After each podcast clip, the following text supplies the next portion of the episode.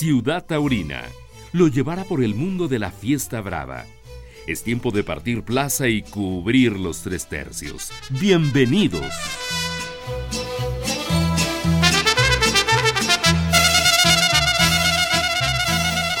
¿Qué tal amigos de la ciudad taurina? Les saluda Edgar Mendoza. En esta ocasión, bueno, pues estaremos platicando en nuestro podcast lo que pues han sido ya cuatro años de la muerte de Rodolfo Rodríguez El Pana, quien definitivamente pues eh, a cada año que pasa se agiganta cada vez más eh, su figura. Y se agiganta porque definitivamente nos hace ver eh, esa grandeza que como torero ha tenido y que definitivamente ha dado como resultado esa estampa con aquel trincherazo a Rey Mago de la ganadería de Pepe Garfias en el 2007. Y en esta ocasión voy a utilizar un material en el cual participamos indirectamente del programa Huellas de la Historia, en donde mi compañera Blanca Lolvé, así como el maestro Francisco Prieto, pues eh, entrevistaron en aquella ocasión a el torero tlaxcalteca. Ha sido una entrevista muy humana, muy interesante, muy a lo que es definitivamente el pana en esa época y que da como resultado el conocer de él mismo situaciones de vida que pues solamente él las ha vivido. Así que bueno, pues recordando también a Huellas de la Historia que hoy lamentablemente ya no está al aire después de más de dos décadas de estar, eh, pues hoy también Quiero recordar a mis compañeros Blanca Lolbe y Francisco Prieto, quienes, pues, le reitero, hicieron esta entrevista en un apoyo que en aquella ocasión les ayudamos, pues, para eh, estar en contacto precisamente con el PANA. Escúchenla, disfrútenla y vamos a recordar al PANA.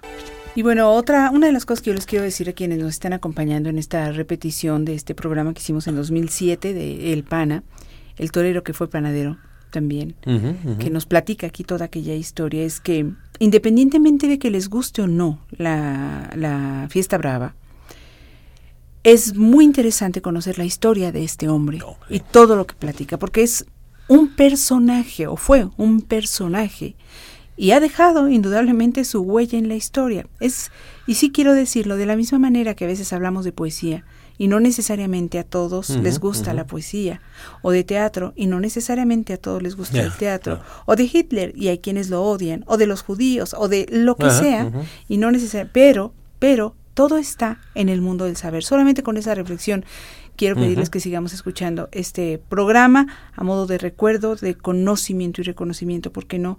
De este hombre que luchó, luchó, luchó, luchó por obtener aquello con lo que soñaba. Tuvo sus bemoles, tuvo sus problemas, eh, cargó con aquellos, aquella vida difícil que tuvo desde muy niño eh, y sin embargo también supo amar y eh, amarse. Vamos a seguir escuchando.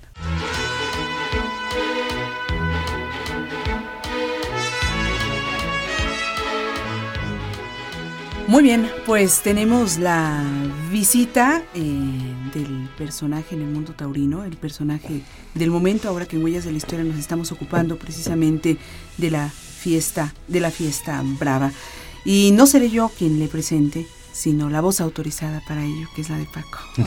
Adelante. Gracias, Blanca. No, pues yo estoy. Conoce a tu torero en la ciudad taurina. Yo ya estaba sintiendo, China, al paso que vamos, se van a acabar los dos en México. Esa plaza tan grande, pues sí, la mayor del mundo, cuando está sin gente, es tristísima, es lamentable, es, fría, es, pero es tan íntima cuando se calienta, cuando la gente está compartiendo esta cosa, pues tan hondamente religiosa como es finalmente el toreo, que tiene una comunión entre, entre el toreo y la afición, ¿verdad? y luego esta otra cosa hermosa que tiene el toreo, que es una, un hombre solo, solo y rodeado de gente, es un hombre que la gente va a cantar con él su triunfo o que se va a echar sobre él y va a tener que apechugar y va a tener que aguantar un hombre solo. No es un equipo. Aquí es otra vez regresar a este sentido de, del honor, de la grandeza. De, creo que por eso, entre otras cosas, amamos tanto el toreo. Bueno, maestro, enhorabuena que esté usted aquí. Yo quiero que nos hable un poquito, eh, pues un poquito de su historia torera, ¿no? De, es decir, ¿cuándo empezó usted a, a, sentir esto del toreo? ¿Y cuándo decidió usted? Yo me acuerdo que se lanzó usted de, espontáneo en medio de la plaza y, que no le daban un sitio y que... Pero cuéntenos un poquito, ¿cómo, cómo se dio este proceso de ser torero? Vaya, hasta que me presentaron, tienen cinco minutos chamullando estos gachos. El PANA, que como ustedes saben, hace bueno, a la semana pasada, La bueno, hacemos eh, domingo. el domingo, triunfó en la Plaza México, se iba a retirar, parece que esto ya ha quedado como parte de la historia, tendremos una, afortunadamente, la presencia del PANA en varias ocasiones, no lo sabemos, ni él mismo lo sabe, creo todavía, y, pero lo estaremos viendo seguramente, y afortunadamente también, porque Paco lo ha dicho aquí, eh, ahora el paquetote gigantesco es de que se llenó la plaza, de que esto es una nueva inyección para la fiesta brava y el compromiso lo traen sus hombres este señor que viene aquí con su clavel rojo en la solapa izquierda que trae cómo se llama el este? Gasne el, el reina no te vayas a equivocar como eh. el tonto verde y, y, tonto chamaco de Miguel Ángel García del, del estoperol que que dice gaznate. Gaznate, es donde se trae. Claro, yo por eso pregunto, ¿cómo se llama? Bueno, ¿y el sombrero de? Ese es de fieltro. De el sombrero de fieltro, muy bien. Y eh, bueno, ustedes seguramente lo vieron, los aficionados y los no aficionados, porque ha sido la noticia de la semana, el PANA. Pero ahora vuelvo a la pregunta. ¿Por qué el PANA? ¿Cuál es el nombre o del nombre de pila? Y luego, ¿cómo llega a ser el PANA? Estás hablando del alias, apodo o remoquete. Cualquiera de los tres o los tres, como usted quiera. Eh, eh, por nuestro... Te, mira, guapa, te, te, digo que por nuestro oficio panadero. Antes de querer ah, ser eh, torero, fuimos panaderos en nuestros oficios. Pero anteriormente ya habíamos pasado por el, por el, este, el de gelatinero, el de vendedor de donas, de paletas, de panteonero, de, panadero. O sea, un, un, producto propio de las miles, sino es que millones de familias mexicanas.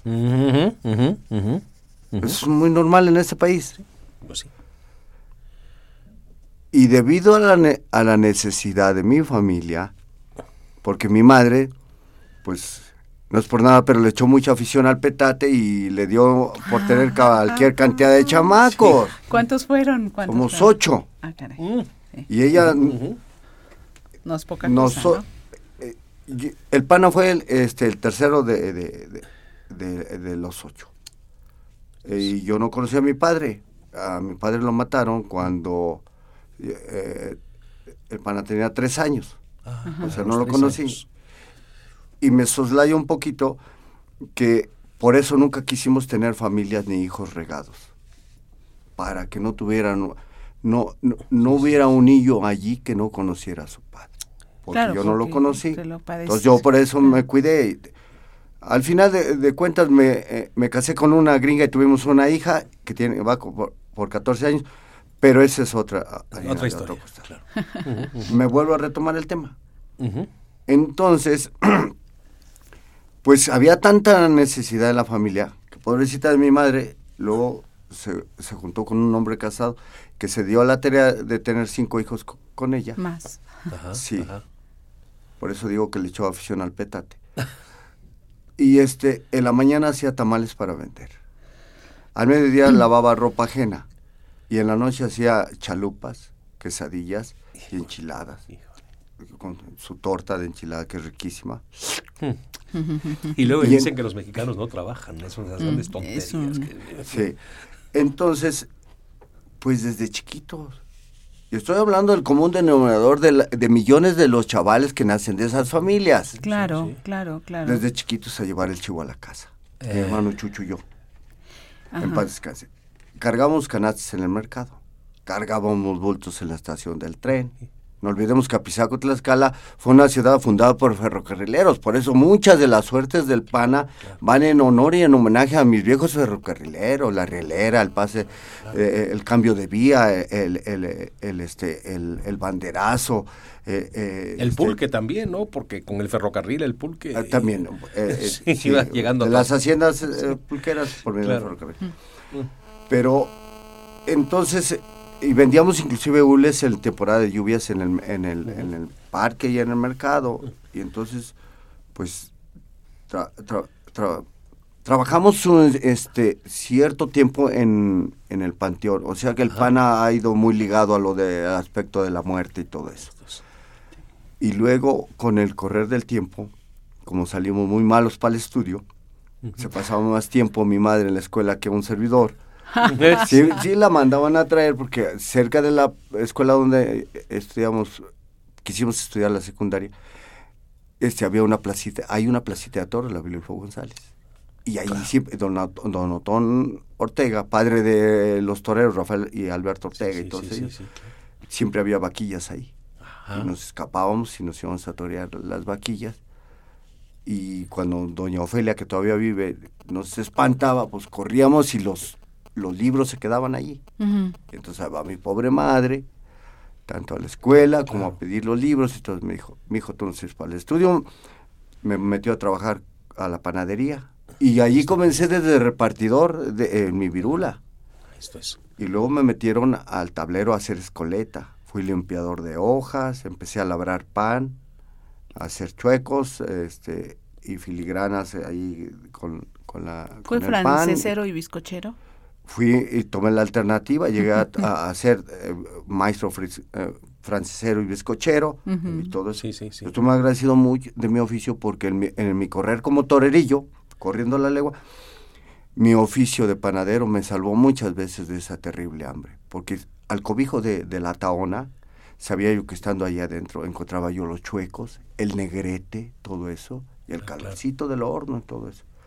Entonces, así fue, muy ligada a la carrera del torerillo con mi carrera, eh, con mi oficio de panadero. Bueno, y todo ah. esto, y todo esto en Apizaco, que es como decir en el Campo Bravo, porque don Wililfo, eh, don Romárico, Piedras Negras, La Laguna, Cuajamaluca, los González, ¿no? Finalmente toda esta dinastía de, ganaderos extraordinarios y, y, Zacatepec y Sotoluca, sí, ganaderías que llenaron de gloria el toreo en México, ¿no? Ese hermoso eh, cementerio, ¿verdad?, que tienen en Piedras Negras, donde mm. están los, familiares. Creo que el ranchero Aguilar, otro gran torero de Tlaxcala, que también creo que está enterrado allí, que ahí se crió. Es decir, la tentación del toro, pues allí estaba. Creo que ningún estado de la República tiene tantas ganaderías como, como, como el estado de Tlaxcala. Entonces, ¿cómo se fue dando esta, esta cosa de ser torero, de, de cómo me sueño como torero, en fin? Como dijeras el Sotoluco, el picaro, o verás, o verás, torero. Por, eh, por medio de mi, de mi oficio panadero, cómo es el destino y cómo le pone a uno a las personas que tienen que estar allí. Encuentro a mi maestro panadero, que también tenía una cuadrilla juvenil de toreros apizaquense. Ah, y como siempre hemos sido magriños y de estructura alta, me dijo, jovencito, me dio coba el gacho me dijo, jovencito, usted tiene cuerpo de torero. no le gustaría ser torero. Y luego me dijo que los, eh, los toreros ganaban mucho parné, tenían muchas gachis, mucho reconocimiento y, eran muy respetables y, mucha fama y todo. Me la pintó muy bonita. Y en ese tiempo eh, ganábamos un sueldo de miseria. ¿Qué edad tenía entonces? Estaba yo por ahí por los 16 años la mera edad para decidir y para dejarse deslumbrar, ¿verdad? Sí, sí, sí, sí. y entonces empezamos a, por curiosidad a ir a, practicar el toreo. Y luego como mi maestro, eh, Agustín Flores Minutito, ligaba las feriecitas y las pachanquitas allí de los pueblos, que siempre en Tlaxcala la fiesta patronal va muy acompañada con la fiesta de los toros. Pues, vacas eh, toreadas, vacas muy meneadas, todo eso. Y me acuerdo que éramos 14. Y, y, unos eran los matadores y otros éramos los banderilleros. Entonces, como vienen los golpes, los porrazos, los puntazos, este, los rayones y todo eso, y el, y el miedo sobre todo. Empezaron ellos a, a, este, a poner los pies en la arena y se empezaron a, a desligar de la cuadrilla y entonces los que fuimos los banderilleros empezamos a tomar sus lugares. Eh. Pero eso los que les estoy platicando fueron 10 años. 10 años, claro. De correr la legua. a lo que le huyen ahora todos los novilleros, el calvario del novillero y el infierno del torerillo. Así es. ¿Por qué? Porque cuando sale uno de la nada, este, que no tiene uno eh, eh, conocido dentro del medio, que no tiene uno un padrino, que no tiene uno alguien que lo ayude y todo eso, pues hay que mendigar un pase, hay que pedir, tocar puertas, ver gentes. A un torerillo nadie le tiene fe, es una esperanza, algo que se, desvanece. Y fueron 10 años así. De los 16 a los 26. Sí, yo quiero decirles a nuestro público, porque como este no es un programa taurino, eh, es bueno ¿no? para que los radioescuchas se sitúen un poquito. Eh, por ejemplo, eh, a los 16 años se supone que ya está encausadito con algunas este, novilladas, en fin. No novilladas, puras vacas toreadas, Paquito. Bueno, bueno, bueno, puras vacas toreadas terrible, ¿no? Empezar así, ¿verdad? Pero vamos, quiero decir que un torero se supone que llega a la alternativa en torno a los 20 años. El PANA fue una excepción. Pasaron muchos años, no de no torear, sino de que se fijaran en él, ¿no? Yo a veces pienso, pero bueno, no me quiero apartar de lo que de esta trayectoria, ¿verdad? Pero yo a veces pienso que nos falta un, mucho de sentido empresarial. No es que la cosa en España sea fácil, pero sí tienen mucho sentido los ganaderos, los empresarios de echar ojo, ¿no?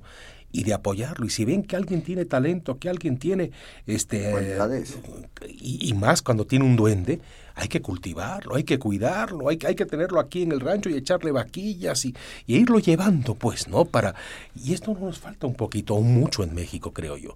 Eh, son dos, dos cuestiones completamente diferentes. Sí, sí. Bueno, el, el debut, el primer encuentro de Rodolfo Rodríguez El Pana con los cornúpetas, con la primera Res Brava, viene un 10 de agosto, San Lorenzo, Cuapias, la Tlaxcala, del 68, estamos hablando del año de las Olimpiadas. Y entonces viene ese calvario y ese infierno del torerillo del 68 al 70, al 4 de, de agosto del 78. Mucho tiempo. Sí. 10 años. Casi Mucho Y el PANA llega a la Plaza México con 10 novilladas de un solo toro. O sea, cuando ahora últimamente... Eh, eh, debutan en la Plaza México con 110 novilladas y 87 y cualquier cantidad de novilladas, el PANA llega a la Plaza México con 10 novilladas, de un solo toro, con 10 toros, pero con miles de vacas toreadas. Mm. Y cuando eh, el doctor Ganona ya iba a cerrar la temporada porque no le prendía ni un novillero, mm. de repente le surge el PANA en una novillada de selección que desgraciadamente, y Paquito acaba de, tocar el tema, que en España se trata de hacer toreros y en México se trata de acabar con los toreros en la novedad de selección. Porque las novedades de selección en, en, España son de promoción. Y aquí en México las novedades de selección es para que la empresa se quite a seis indeseables que no los quieren. Qué, verdad y qué terrible esto. ¿eh? Entonces tienden las cartas así, seis cartas. Al que le toca la carta mayor, ese es el que, el que sale. Y los demás se desaparecen. Tan es así que en la novia de selección del 78, el único que salió fue el Pana, que cortó dos orejas, y los otros se fueron a casa. Desaparecieron del ambiente taurino. Y en ese tiempo me acuerdo que el doctor Ganona le estaba dando cinco pesos a quien cortara una oreja. O sea, estamos hablando de cinco sorjuanas. Sí, sí, sí, sí, Y entonces el pana corta dos orejas sale así en la puerta en, el de ovaciones, así abaniqueándose con las 10. Le compramos su lavadora a, mi madre, se le compró ropa a mis hermanos, se pagaron cualquier cantidad de deudas que mi madre no sabía a quién le debía, sino a quién no le debía. Sí, híjole, qué cosa, ¿verdad? Aquí viene una cosa muy importante que quiero que sepa toda la gente. El que es buen hijo es buen hermano buen amigo y buen padre. ¿Por qué? Porque viene esa sensación de querer ayudar a su madre. Se llama Alicia, Alicia González Tapia. Yo le digo, Licha Superstar.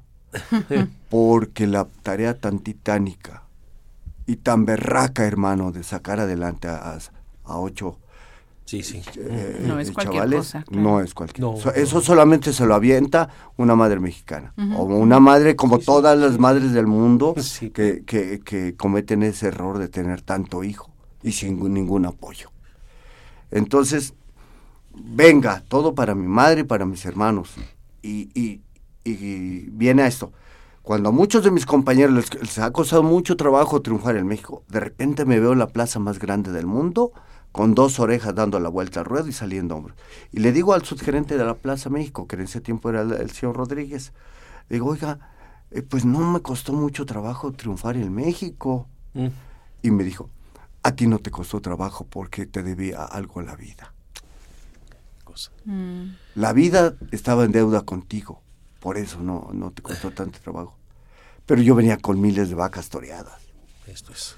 Y entonces nos ponemos a la cabeza de la, de, de la máquina y jalamos toda esa campaña con, eh, con, mis compañeros uh -huh, y, todo, uh -huh. y lo saco eh, y venga, sacamos adelante la, la, temporada. Cuando se supone que ya debería de haber temporada grande, porque, porque las últimas dos novilladas, los últimos dos manos a manos con mi compañero eh, César Pastor, alias el Borreguero, fueron el 10 y el 17 de diciembre. ¿Cómo estaría de efervescente esa temporada de novilladas que ya estaba prácticamente este, cortada? Sí, sí. Ya, de, se fue para arriba. Se sí. fue para arriba en plena temporada grande, novilladas. Gracias al interés, el, el, tumulto, la expectación, como la del domingo pasado, que provocó el pan. Conoce a tu torero en la ciudad taurina. Pues Paco, otra de las, otra uh -huh. de las cosas que dice el eh, diario El País, ellos aseguran que el sueño del pana era morir, por ejemplo, como Manolete. Uh -huh. Y dice, solo le hubiera faltado a la leyenda del pana morir en la plaza, responder a la propuesta que Valle Inclán hizo a Juan Belmonte a bordo de un tren camino a Sevilla. Y la cita, Juan, a ti lo que te falta es morir en la mm. plaza. Se hará lo que se pueda, don Ramón. Sí. Se hará lo que se pueda. Y ha hecho lo que ha podido el pana, dice el país. Nunca le salieron bien las cosas. Ni siquiera cuando la embestida del torillo colorado, colora mala persona, le provocó los daños prosaicos de un accidente de coche. Gracias. No, fue terrible, fue terrible. Fue realmente tristísimo, sí. Sí, sí, sí. Y dice, dice el país, no quería morir en una plaza, dice, quería morir como Manolete, derramando la sangre, haciéndose Eucaristía. No quería morir en una plaza sin leyenda, menos aún cuando los antitaurinos hacen juegos de palabras en Ciudad Lerdo y la desgracia del matador. Yo no sé si de verdad muere sin leyenda, probablemente sí, porque... No, este, sí, yo también lo creo contigo. Sí, no sé sí. si este largo epílogo de, de, de su agonía, de, de, la forma en la que muere, eh, acabe con toda esta historia que construyó, con el hecho de que no. Cuando vino a despedirse en 2007, empezó una nueva etapa y pocos toreros han llegado a torear a la edad que el pan estaba toreando. Sí, ter terrible. Hay quien dice, ¿por qué lo dejan torear? Bueno, si el ser humano es libre, ¿no? Uh -huh. y, y, mientras haya personas, y muchas si no lo contratan, que lo vayan a ver, uh -huh. pues no le puedes quitar ese gusto, ¿verdad? Este, además, él no sale a morirse, él sale a triunfar hay un momento en que las fuerzas no lo dejan. Mira, David Silvetti, por ejemplo, que te estaba muy magullado de las, de las rodillas, tenía unas rodillas débiles, eh, se la pasó más en haciendo terapia, toreando en los ruedos, y dejó tardes que los aficionados no lo olvidaremos jamás, ya muy limitado. Quizás las mejores tardes fue cuando empezaron las limitaciones de movimiento en David, uh -huh. pero David incluso por caídas que había tenido le habían afectado el, el, cerebro. Y el médico le dijo, si usted vuelve a torear es su responsabilidad, porque usted probablemente quede, quede muy mal, pero muy, muy mal, ¿no? De no poder llevar una vida, una vida a gusto, una vida... Tenía, era buen padre, buen esposo, y contó el dolor porque cuánto le costó llegar a la cima. Era un muy, siempre fue un buen torero, pero no un torero de excepcionalidad que llegó a hacerlo por las y a partir de las limitaciones. Y por la esposa, por los hijos, lo hace. Pero la depresión lo mordió y se quitó la vida, como todos sabemos. ¿no? Uh -huh. eh, el pan es también una figura de una, una, figura de excepcionalidad y quedará, por supuesto que quedará para todos los que amamos los toros y mientras haya toros bravos o historiadores de la fiesta de los toros. Dice el país, y para seguir escuchando el programa nada más quiero leer estos par de párrafos, pero no envenenaba su corazón, que lo tuvo repartido eh, entre burdeles y lupanares. Uh -huh. Por eso dedicó el toro de su despedida, 2007, uh -huh. al amor bien pagado de las visitadoras. Uh -huh. Traduzcamos para que conste. Brindo por las damitas, damiselas, princesas, vagas, salinas, surrapas, suripantas, bulpejas, las de tacón dorado y pico colorado, las putas, las buñis, pues mitigaron mi sed y saciaron mi hambre, y me dieron protección y abrigo en sus pechos y en sus muslos y acompañaron mi soledad. Que Dios las bendiga, por haber amado tanto. Qué lenguaje, ¿no? Qué riqueza de lenguaje. Sí, ¿eh? sí. Vamos a más, vamos a escuchar más de El Pana.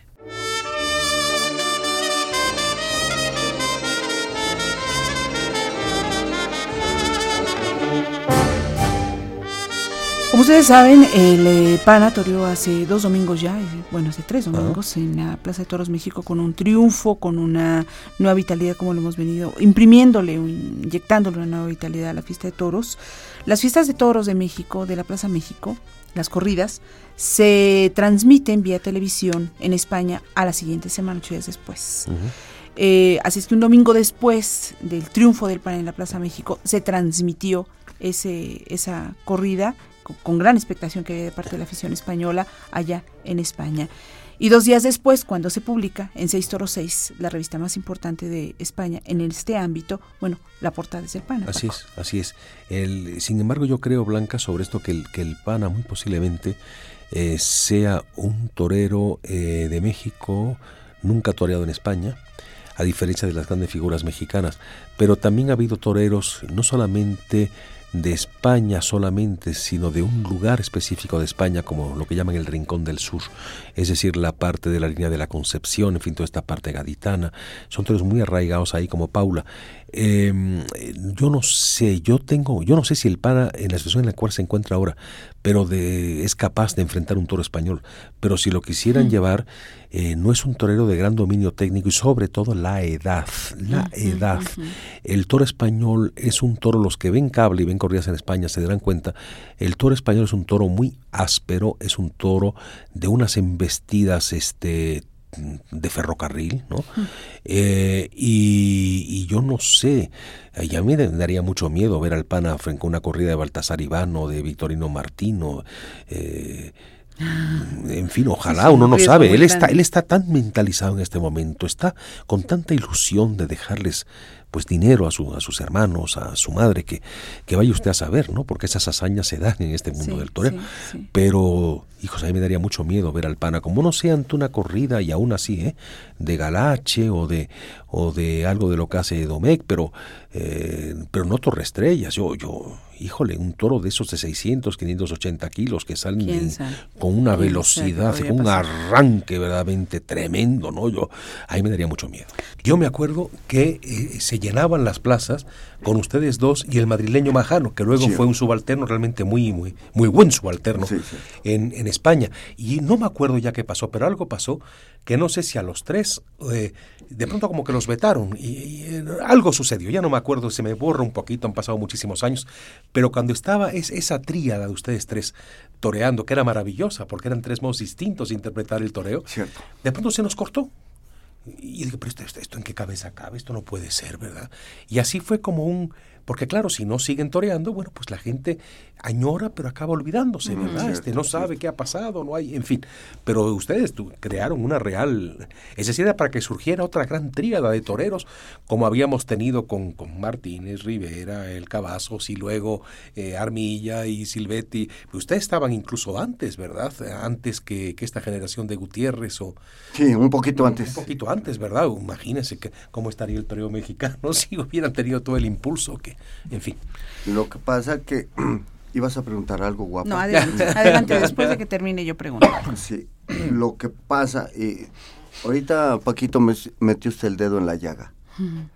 Lo que pasa que todas esas camadas de, toreros, todos esos prospectos de figuras del toreo, fueron, fueron obstruidos por una mafia que existía en ese tiempo, que no dejaban pasar a nadie. No se daban el lujo no solamente de quitarnos en los carteles donde ellos iban, sino en las ferias donde ellos iban. Qué, barbaridad. Empresarios, amigos míos, en ese tiempo el PANA era el, en, el torero que más tinta se gastaba y más papel se invertía todo el mundo hablaba del pana, un revolucionario, se había llenado, al conjuro del pana se había llenado el coso más grande del mundo, de novillero en cinco ocasiones. Estoy hablando de un humilde panadero. El pan era el núcleo, como luego lo serían con Arellano, Belmont y Mejía, eh, era Arellano, pero el, núcleo era el pana, es decir, Pastor era muy buen torero, Majano prometía hacerlo, pero el núcleo Era el PAN, esto es sin duda. La gente estaba metida en el PAN, en la imagen del PAN. Sí, sí. El PAN en el 78 vino a ser en la plaza más grande del mundo una revolución. Sí, sí. ¿Por qué? Porque cuando nosotros, cuando estaban figurando Sota, Caballo, Rey y el que se decía Las, todos toreaban igual. Todos toreaban igu- igual. Sí, sí. Y se copiaban unos a, a otros. Y no existía como ahora en la actualidad más que el derechazo y el natural. Sí, sí, sí, y, sí. y- y casi ninguno toreaba a la Verónica, es que es el base fundamental del toreo. Claro.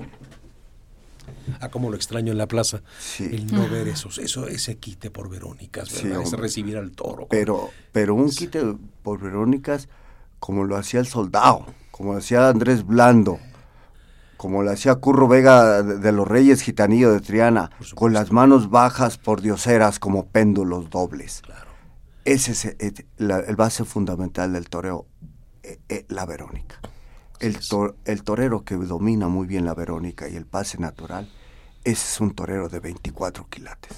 Lo demás es oropel, es este demagogia, Sí, sí. no es es un toreo truculento, Mm, mm. no es auténtico, no es la verdad. Entonces, le pedimos a Dios nuestro Señor, Señor, si un día llego a ser torero, hazme un torero diferente, que no sea igual a, a todos estos. Eh. Y nos dimos la tarea de, de- de- de meternos a los libros, de poner atención a los viejos toreros, de escuchar consejos, de escuchar este cómo se, pedir este eh, cómo se hacía yo me acuerdo que me acerqué mucho al maestro Andrés ah, el maestro Andrés Blando me llamó me llamó venga acá así para regañarme venga acá acostumbrado a las vacas toreadas que hay que estarse cubriendo y, quitarles sí, el capote sí, a última hora y quitarse uno me dijo mire Usted puede ser muy buen torero a la Verónica, nada más que usted se quita a última hora. Abra los toros antes y quédese quieto y va a ver cómo le va a da- dar resultado. Esto es. Aún me están resumbando, eh, eh, en reto- en retocando las palabras de Andrés Blando, eh, en paz descanse, eso. Y me di a la tarea, por eso es que nos hemos especializado en bajar las, en las manos muchos y abrir mucho a los toros antes. Y eso sí yo se los he transmitido a la- a las nuevas generaciones. Torero, abra los toros antes. Con el volumen y la velocidad que vienen esos toros, con tantito que se abran, se abren solitos y se van para allá. Bonito, qué bonito. Sí, y entonces, eh, de lo de Andrés Blando, de lo de Luis Procuna, de lo de Garza, de Armilla el Grande, de, de Silverio, de Cañitas, de Valderas, de todos esos hemos amalgado un, un- un sello muy personal Eso. Para, para conjuntar a, a- a- a- un torero que se llama el PAN. ¿Cómo Por- recuerdo en este momento que hizo referencia a la Verónica? Lo que me dijo una vez Calecero, que nunca se me olvidará, dijo, mire, y era un maestro de la Verónica, dijo, cuando uno recibe al toro en la Verónica, uno pone las manos como pidiendo clemencia. Ah, qué hermoso. Es que ahí está el resto del la sacrificio y de la, poética, de la claro. ofrenda. El que no crea, el que no crea que dentro del toreo hay manera, viene esa mole con cuernos de más de 500 kilos. Hay manera, Con de, frena- hay manera de frenarla, de templarla y de mandarla. Esas son lo- lo- lo- las tres bases fundamentales del toreo. Parar, templar y mandar. Existe. Si no se ejecutan eh, eh, eh, esos tres tiempos, no existe el toreo. Ya posteriormente, como dijera Conchita Cintrón, que le mando un saludo muy afectuoso, ya eh, después ya viene, se le imprime el sello personal, el sentimiento, el acompañamiento, todo eso que implica pegar un, un lance o ejecutar tal o cual suerte. Pero ya son ot- pero las bases fundamentales, y Paquito no me dejará mentir, es parar, templar y. El, do- el domingo pa- pasado pasaron un documental de, de, de Silverio, Ujú. y el mismo Capeto el Grande dice, daba la sensación que con el capote paraba los toros. Sí, Estoy hablando del faraón, en paz descanse. Sí, sí, sí, sí, sí. Y, y es así como resurgimos y toreamos 12, eh, en el 78 toreamos 12 novilladas, un festival que nos partió la femoral, una de las jornadas más Ah, grandes sí, que hemos sí, tenido sí. de las 16 jornadas 16. que llevamos, hasta, como dijeran, en los propósitos desporti- des- des- desportivos, dijera el Sotoluco, este, y los las que se acumulen. Hasta ahorita, 16 jornadas y dos fracturas de clavícula. El 78. tomamos la alternativa en marzo del 79. Y por haberle cobrado, yo, Paquito, lo confieso con sinceridad y con un dejo de amargura. Cuando yo me enteré por medio de Adolfo Guzmán lo que cobró Valente Arellano por la novillada esa, que del cartel que acaba usted de mencionar, con sí, y Arellano. Los de Hernández Andrés, creo que eran los toros, sí. Cuando yo me enteré lo que había cobrado él por una novillada, y el pana lo había cobrado por ocho novilladas que le dejó eh, que le dejó de pagar Ganona al pana. Y cuando nos dijeron los viejos aficionados, cóbrale ese viejo bandido porque cuando lo corrió la última vez Carcho Peralta por ratero, este, viene a vengarse de la fiesta de los toros. Mm. Y tan es así, que aún estando de base el, pana, este, base de, del cartel, el miércoles, como, y lo digo como Dios es vivo, ¿eh? Sin, sin, sin, mentira alguna. El miércoles el señor Rodríguez, subgerente de la Plaza México, estaba subastando el tercer puesto al mejor postor. Qué bárbaro. Mm. Qué bárbaro. Y todos esos torerillos queriendo, con esa desesperación, queriendo salir a, debutar en el coso máximo, se tenían que buscar un, un, un padrino o si no vender las escrituras de la casa de la madre, y si no es que poner la novillada, varios novilleros tuvieron que poner la novillada completa para poder debutar en la Plaza México. Desgraciadamente, no sé si, hablo de México, pero desgraciadamente se ha jugado mucho y se ha mancillado y se ha pisoteado el honor y, y la dignidad de los toreros mexicanos. Yo creo que es algo que hemos padecido en México en muchas cosas, en política, en las artes, es decir, eh, pensar a plazo inmediato y no a mediano y a largo plazo, porque estas figuras que lo tapaban, o estos empresarios que hacían eso, estaban hundiendo a la fiesta y el resultado es la plaza vacía desde hace varios años. No pensar en el, en el futuro, en la, la rivalidad, la competencia, eso es lo que mantiene viva la fiesta. Vamos a mensajes y regresamos para seguir escuchando este programa dedicado a El Pana que grabamos en el 2007. Conoce a tu torero en la ciudad taurina.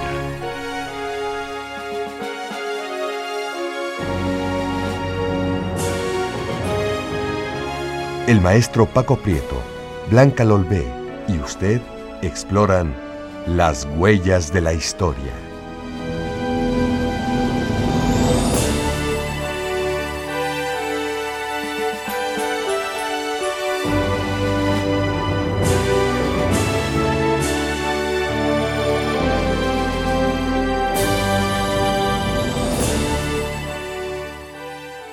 Es muy interesante conocer la historia de este hombre y todo lo que platica, porque es un personaje, o fue un personaje, y ha dejado indudablemente su huella en la historia. Es, y sí quiero decirlo, de la misma manera que a veces hablamos de poesía, y no necesariamente a todos les gusta la poesía, o de teatro, y no necesariamente a todos les gusta el teatro, o de Hitler, y hay quienes lo odian, o de los judíos, o de lo que sea, y no necesariamente, pero, pero todo está en el mundo del saber. Solamente con esa reflexión quiero pedirles que sigamos escuchando este programa a modo de recuerdo, de conocimiento y reconocimiento, ¿por qué no? De este hombre que luchó, luchó, luchó, luchó por obtener aquello con lo que soñaba. Tuvo sus bemoles, tuvo sus problemas, eh, cargó con aquellos, aquella vida difícil que tuvo desde muy niño eh, y sin embargo también supo amar y amarse. Vamos a seguir escuchando.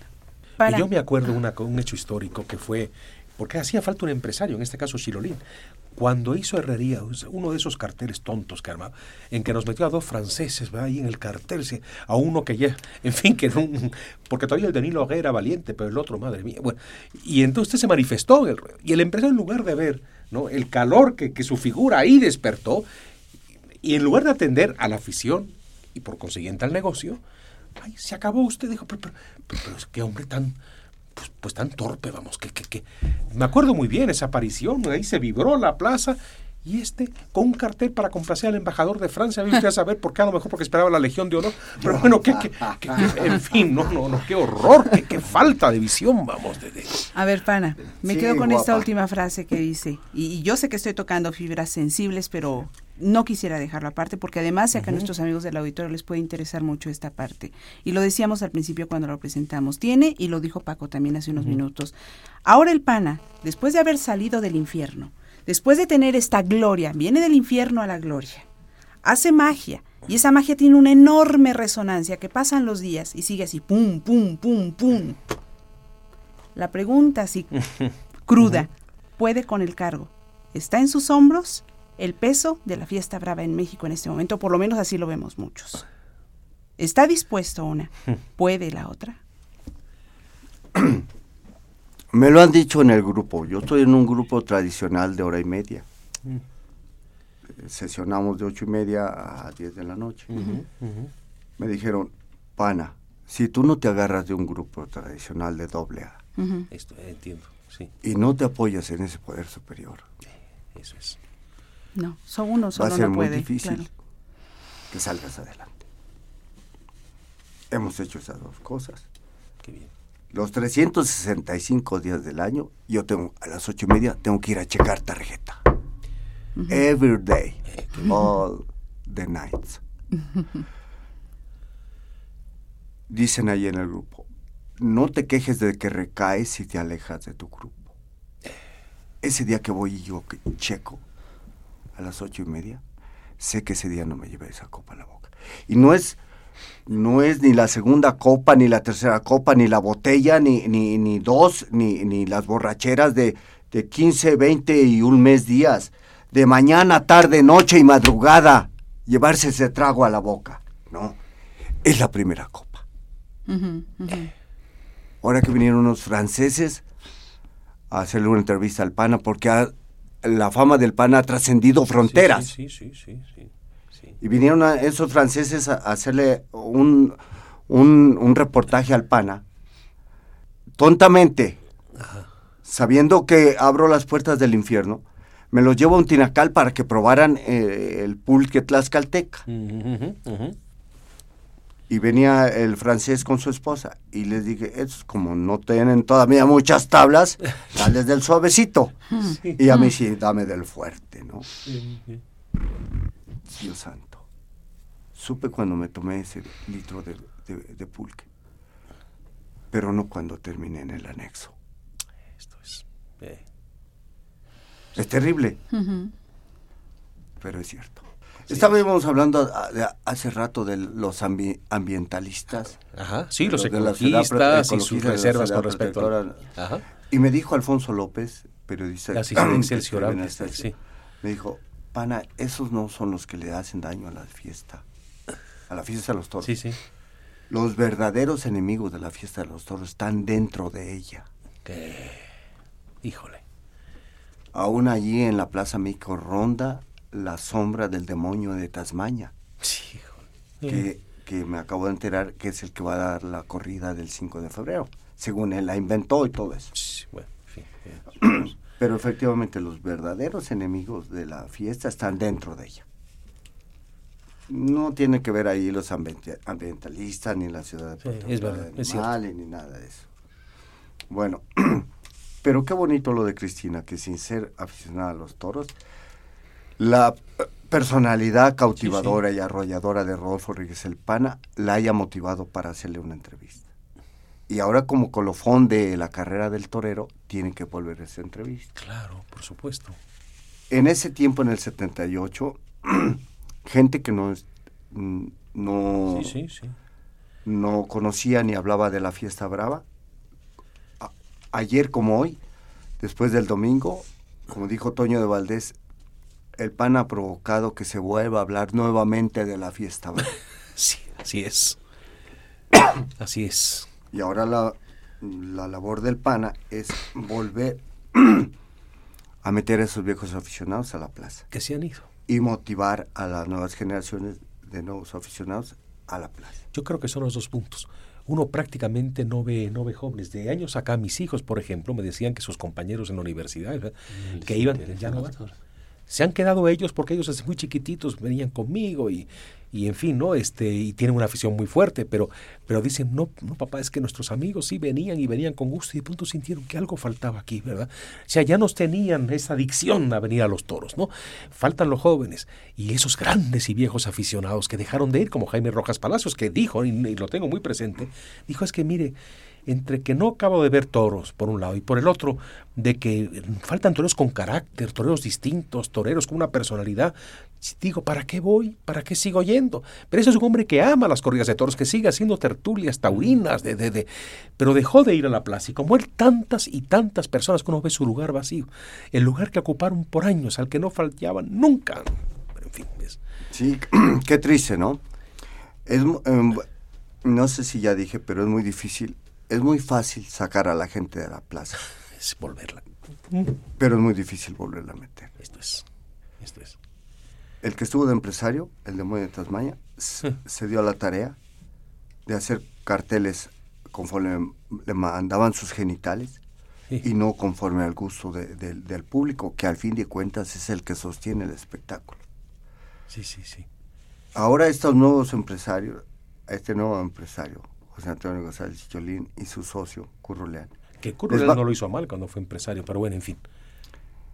Bueno, yo de, tengo otro tema. Y cada, ah, sí, quien, no, habla, no, no, no, cada quien habla de la feria. Bueno, no es comparando sí. con el otro, Ajá. pues eh, fue genial, ¿no? Este. Eh, pero a este, a este par de, de, de, nuevos empresarios les va a costar mucho trabajo volver a meter. Sí, a, eso es verdad. La, eso es cierto. Al, uh -huh. A la plaza, a la, a la afición. Eso es verdad, sí y a los nuevos públicos. Se, hay muchos toreros rescatables. Acabo de, de, mencionar el caso de Guillermo Capetillo. Es un artista en potencia. ¿Cómo no? ¿Cómo? Por supuesto, sí. Nadie que hayamos sido aficionados podemos olvidar su gran faena a Gallero de Cerro Viejo. Así es. Una de las faenas más bellas que yo he visto en mi vida. Antes de ser torero soy aficionado. Y tengo esa sensibilidad para, para saber qué, claro. qué torero me gusta y qué torero no me gusta. Por supuesto, sí. Yo prefiero ver eh, 20 veces ma, mal a Guillermo Capetillo sí, sí. o a un César Pastor o a un Miguel Villanueva y no una vez es bien a Eulalio López el Sotoluco. Sí, entiendo. ¿Eh? Entiendo, sí. Yo los vi un mano a mano en, en, en Tijuana que es un mano a mano ficticio y truculento. y desgraciadamente vi cómo uno a otro se copiaban. Mm. Lo que es no tener un sello propio, ni, ni un estilo propio, ni una personalidad propia, porque eso. los dos están carentes de eso. Eh, claro. Si se da la situación de que me los, se los pongan al pana en la plaza más grande del mundo, a tanto Eulalio López el Sotoluco como a Rafael Ortega, dejo de llamarme el pana, sí. si no en el paseillo los borro. Sí, sí. Usted debe saber que, que, muchos aficionados, con solo ver partir plaza a Lorenzo Garza, rompían su boleto. Tapa, sin pegar un lance ni un pase. Sí, así es. Así Está es. pagado mi boleto. Con solo verlo partir, con esa personalidad, con ese sello de torero. El sentido de la seriedad que sí. tiene el toreo. En, en, en, esos tiempos en los que me gustó a mí figurar, en los años 40, la época de oro del toreo, a una milla de distancia se veía que allí venía un torero. Y cuando pasaba, la gente decía, aquí huele a torero. Los toreros olíamos a toreros. Ahora mismo en la actualidad el único que parece torero es mi menta. Y, y, y, el único que huele a torero es mi menta. Al pana lo reconocen de torero a un vestido de buzo. Por el aroma que, los toreros de verdad, los que nacemos para toreros, no los que nos hacen nuestros padres y que tienen que vender sí, sí. Los, sus molinos de nistamal y sus tortillerías claro. y, y, los que ya nacen con, con la charola puesta, con, eh, y con su padre eh, con rancho y con, eh, con plazas, el caso de Rafael Ortega y el anterior el caso del Soturco. Un torero nacido de las entrañas del pueblo, de la nada.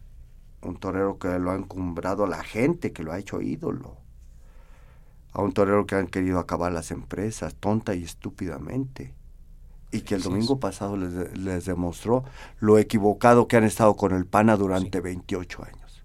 Así es. Tuvo que venir un chamaco con un poco de sentido común, como José Antonio González Chilolín, y hacer las cosas nada más bien, Paquito. Claro.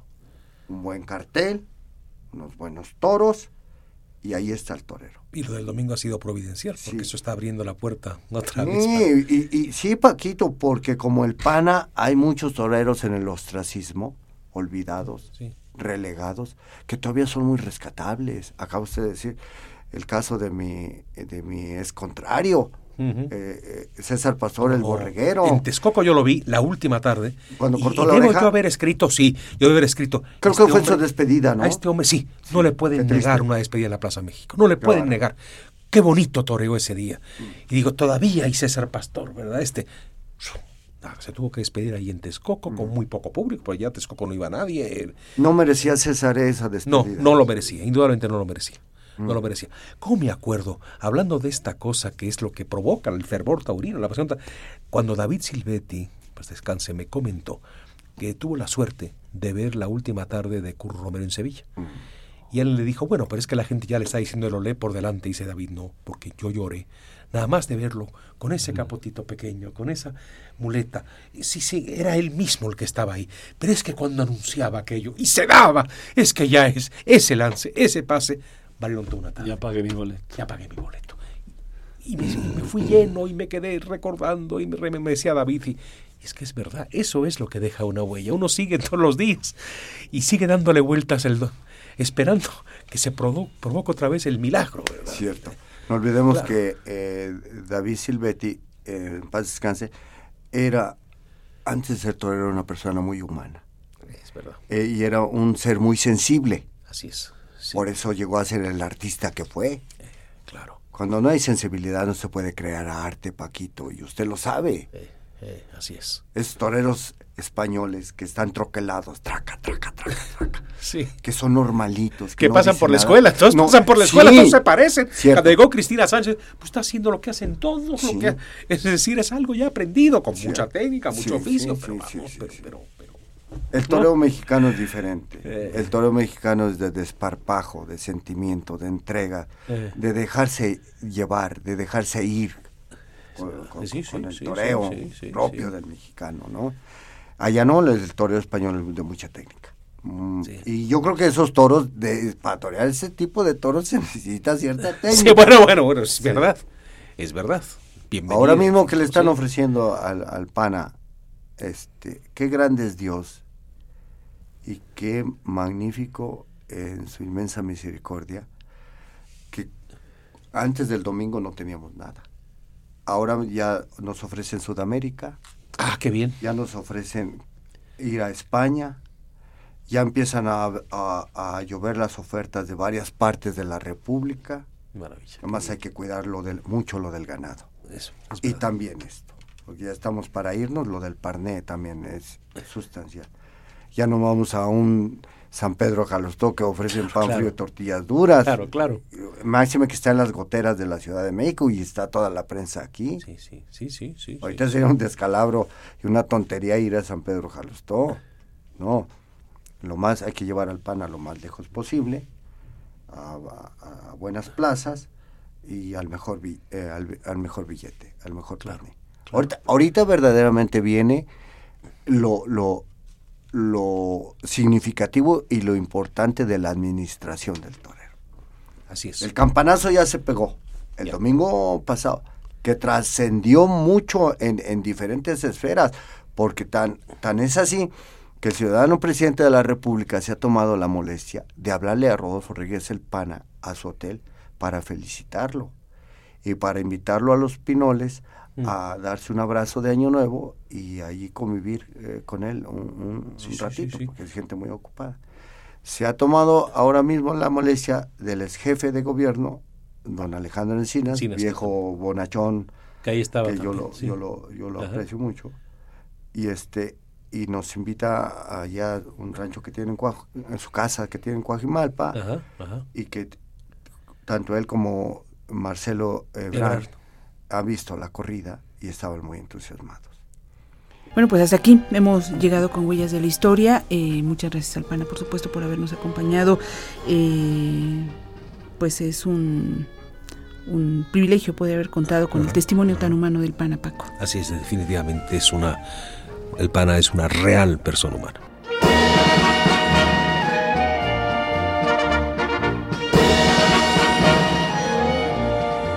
Huellas de la Historia, Radio Red.